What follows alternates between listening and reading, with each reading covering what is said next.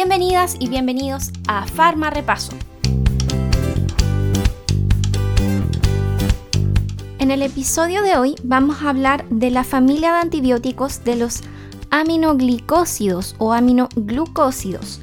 Esta familia es una de las más antiguas, datan de la purificación de la estreptomicina a través de o a partir de la bacteria Streptomyces griseus en el año 44. Después fueron existiendo otros productos naturales o derivados semisintéticos de Actinomycetus y al igual que la penicilina, estos eran activos contra gram negativas y gram positivas. Pero, a diferencia de la penicilina, los aminoglicósidos han mantenido eficacia frente a bacterias a pesar de su antigüedad y en la actualidad se utilizan con bastante frecuencia. Dentro de sus características vamos a encontrar que son bactericidas dependientes de la concentración, que difunden a través de porinas en las bacterias gram negativas y que tienen efecto post-antibiótico. Son unas moléculas con carga positiva que tienen un tamaño muy elevado. Y dentro de los representantes vamos a encontrar a la gentamicina, la tobramicina, la amicacina y la neomicina. De estos que te acabo de mencionar, la neomicina no se utiliza por vía oral o endovenosa y la vas a encontrar principalmente en formas tópicas, oftálmicas u óticas. El resto de los representantes los puedes encontrar como formas farmacéuticas inyectables, también en formas farmacéuticas oftálmicas. Comencemos entonces con nuestro repaso de aminoglicósidos. Iniciamos entonces con el mecanismo de acción de esta familia. Esta familia, al igual que las tetraciclinas, se unen a la subunidad 30S del ribosoma bacteriano. Al inicio, hay que destacar que, por su carga positiva, se unen a la membrana externa, que tiene carga negativa de las bacterias, lo que provoca la formación de unos pequeños espacios o huecos transitorios a través de los cuales la molécula del aminoglicósido puede penetrar y así llegar entonces a su objetivo que es el ribosoma bacteriano. A pesar de esto, que se generen estos huecos, necesita penetrar la membrana citoplasmática bacteriana. Por lo tanto, esto se logra a través de un transporte activo que requiere oxígeno y una cadena transportadora de electrones. Esto es sumamente importante porque el transporte que depende de este gradiente eléctrico me va a indicar que los aminoglicósidos no tienen actividad contra bacterias anaerobias, porque necesito oxígeno, y también que no van a poder penetrar si existe un ambiente ácido, como podría ser presencia de un absceso. Una vez entonces que se une a la subunidad 30S, interfieren en el inicio de la síntesis proteica y se acumulan complejos de iniciación anormales, lo que causa entonces una lectura errónea del ARN mensajero y la incorporación de aminoácidos incorrectos en las cadenas polipeptídicas en crecimiento. Por lo tanto, estas proteínas anómalas se insertan en la membrana, alteran la permeabilidad y estimulan entonces aún más el transporte del antibiótico al interior. Las causas de resistencia son un tanto extrañas. Cuando ocurre, se puede deber a uno de tres mecanismos. Uno de ellos es la presencia de bombas de flujo. Otro puede ser enzimas bacterianas como acetiltransferasas, fosfotransferasas, que pueden modificar el fármaco y evitar que se una al ribosoma. Y por supuesto, mutación del ribosoma, ya que no podría unirse de forma eficiente entonces a su sitio de unión. Si nos vamos a su espectro de acción, vamos a encontrar que tienen una excelente actividad contra bacterias gram negativas aeróbicas. Aquí hay que recordar que no cubren cepas anaeróbicas o actividad muy escasa frente a ellas. Es común que esta familia se utilice para tratar el género de enterobacterias y también Pseudomonas aeruginosa. Tienen menor cobertura contra bacterias gram positivas aeróbicas y su principal uso entonces está relacionado con bacterias gram negativas aeróbicas, específicamente bacilos gram negativos aeróbicos. Para ampliar espectro, usualmente suelen utilizarse en conjunto con la familia de las penicilinas, lo que va a producir una llamada dosificación sinérgica cuando se emplea junto con medicamentos que actúan frente a la pared celular, como por ejemplo la asociación gentamicina-penicilina G. Por causa de los efectos adversos, que ya vamos a ver que son bastante graves, está indicada justamente en infecciones graves.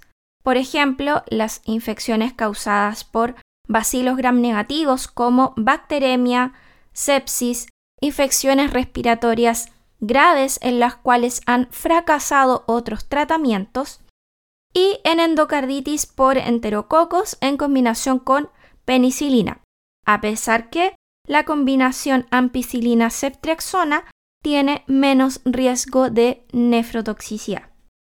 Dentro de las cosas importantes de esta familia, más allá de la farmacocinética, parece ser los efectos adversos un factor clave. Pero si nos vamos a detallar un poco de la farmacocinética, se alcanzan concentraciones máximas en plasma después de infusiones de 30 a 90 minutos. Por su naturaleza polar, tiene baja distribución. Aquí tienes que considerar que tienen carga y además son de gran tamaño. Atraviesan barrera placentaria pero no barrera hematoencefálica y tienden a acumularse en riñón y oídos. No penetran bien abscesos porque recuerda que los abscesos son de naturaleza ácida.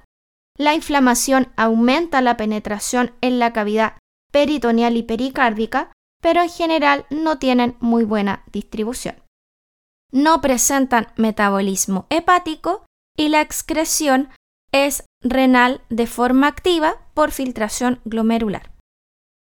Vámonos entonces a lo más importante, que sería, aparte cierto del mecanismo que tiene que ingresar por una cadena transportadora de electrones, su espectro de acción bacilos gram negativos aeróbicos, los efectos adversos. Y en los efectos adversos hay que destacar la nefrotoxicidad y la ototoxicidad. En el caso de la nefrotoxicidad, esta es a menudo reversible si es que como profesionales del área de la salud uno está atento a los signos y síntomas que tiene el paciente. La nefrotoxicidad se produce por acumulación y retención en las células del túbulo proximal del fármaco y se inicia en los 4 o 7 días de tratamiento y además está relacionada con la dosis. Se presenta en el 5 a 10% de los pacientes como nefrotoxicidad o función renal disminuida. Esta se puede caracterizar o empezar como una insuficiencia renal de tipo leve y puede alcanzar al 50% de los pacientes que tienen factores de riesgo, como por ejemplo edad avanzada, exposición a otros fármacos nefrotóxicos o deshidratación. Entonces, de este efecto adverso derivan interacciones farmacológicas.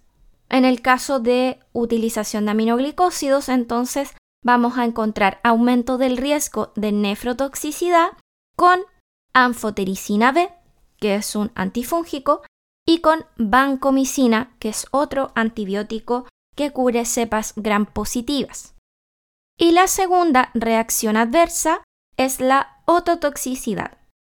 La ototoxicidad, los primeros síntomas pueden ser reversibles y esta, lamentablemente, si no se detecta a tiempo, ya que es dependiente de la dosis, puede ser permanente. Esta ototoxicidad puede ser de dos tipos, una alteración auditiva que puede provocar pérdida de la audición o una hipoacusia bilateral irreversible por degeneración de las células ciliadas y las neuronas de la cóclea, o bien una toxicidad vestibular que ocasiona alteraciones del equilibrio y que se presenta inicialmente por mareo, nistagmo, vértigo o ataxia. Aquí entonces hay que estar muy pendiente del paciente en si empieza a perder cierto rango auditivo o si comienza con mareos, vértigos o pérdida del equilibrio. Existe una clasificación dentro de los aminoglicósidos en donde el más nefro y ototóxico de ellos es la neomicina, y esa puede ser una de las razones por la cual se encuentra disponible solamente en formas tópicas, oftálmicas, óticas o nasales.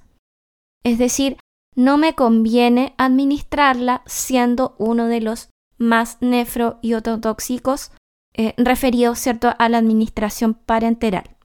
Otros efectos adversos que pueden ser destacados son la hipersensibilidad, caracterizada por RAT, fiebre, eosinofilia o inclusive reacciones anafilácticas. Y por último, obviamente no vamos a dejar de lado lo típico que produce un antibiótico, también se puede producir bloqueo neuromuscular, donde el antibiótico, en este caso de los aminoglicósidos, puede inhibir la liberación presináptica de acetilcolina y reducir su sensibilidad postsináptica. Esto entonces da como resultado una debilidad y una alteración respiratoria en presencia de dosis altas de un aminoglicósido.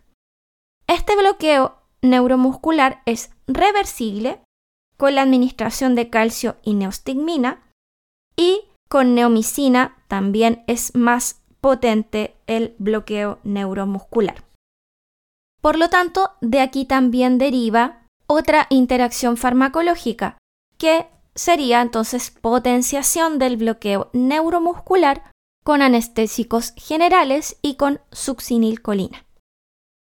Al igual que con la nefrotoxicidad, vamos a encontrar interacciones con fármacos que también tienen descrito ototoxicidad, como por ejemplo con furosemida, un diurético potente, que también se puede administrar por vía parenteral, y con vancomicina, que es el fármaco que te mencionaba antibiótico que cubre gran positivos.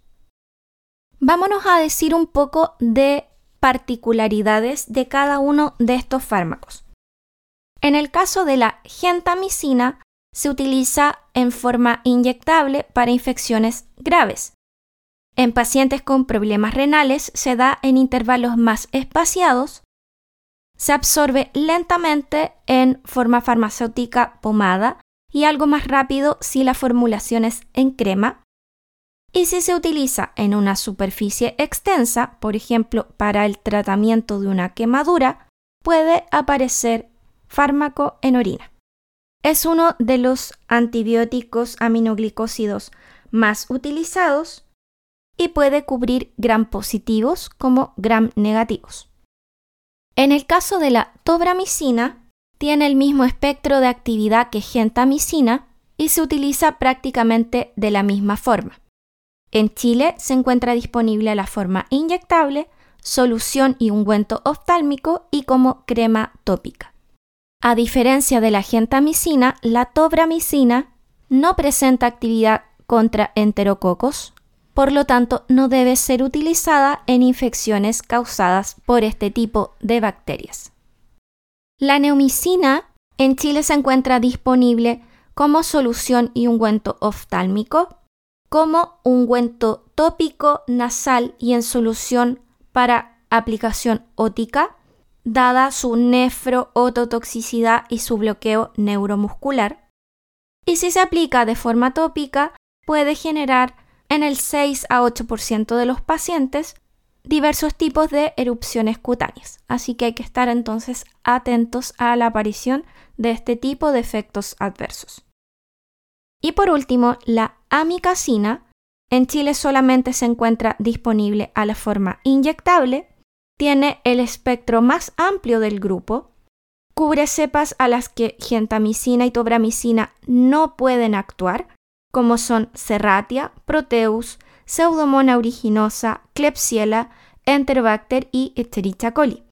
Es activa también contra Mycobacterium tuberculosis y también contra micobacterias atípicas. Por lo tanto, es un fármaco que hay que cuidar. Si bien no se puede administrar a todo tipo de pacientes, es un fármaco entonces al que por su espectro de acción amplio hay que tener ciertos resguardos y, por supuesto, aplicar el uso racional de medicamentos. Estos fármacos jamás los vas a ver por vía oral. Su biodisponibilidad es nula, por lo que siempre su vía de administración va a ser tópica o parenteral. Dentro de los cuidados o precauciones, nunca se debe mezclar aminoglicósidos y penicilinas en la misma bolsa de infusión, ya que puede presentarse fenómenos de inactivación. Y además, para reducir el riesgo de nefrotoxicidad, debe siempre comprobarse el estado de hidratación del paciente, la función renal y el sedimento urinario. Por supuesto que no van a estar exentos los pacientes de una monitorización cercana de la función renal y de la aparición de signos de ototoxicidad. ¿Quieres farma repasar con tu cuaderno? Explica qué sucederá si a un paciente en tratamiento con furosemida endovenosa se le administra un aminoglicósido como gentamicina. Averigua cuáles son los signos clínicos que deben alertar la aparición de una nefrotoxicidad o de una ototoxicidad por uso de un aminoglicósido. Si quieres, agrega también qué exámenes se deben realizar en estos pacientes. Y por último, explica por qué los aminoglicósidos no son efectivos en bacterias anaeróbicas. Con los aminoglicósidos entonces hemos terminado con los antibióticos que actúan sobre las subunidades del ARN ribosomal bacteriano y entonces en unos nuevos capítulos vamos a estar hablando entonces de fármacos que alteran el ADN bacteriano. Nos vemos.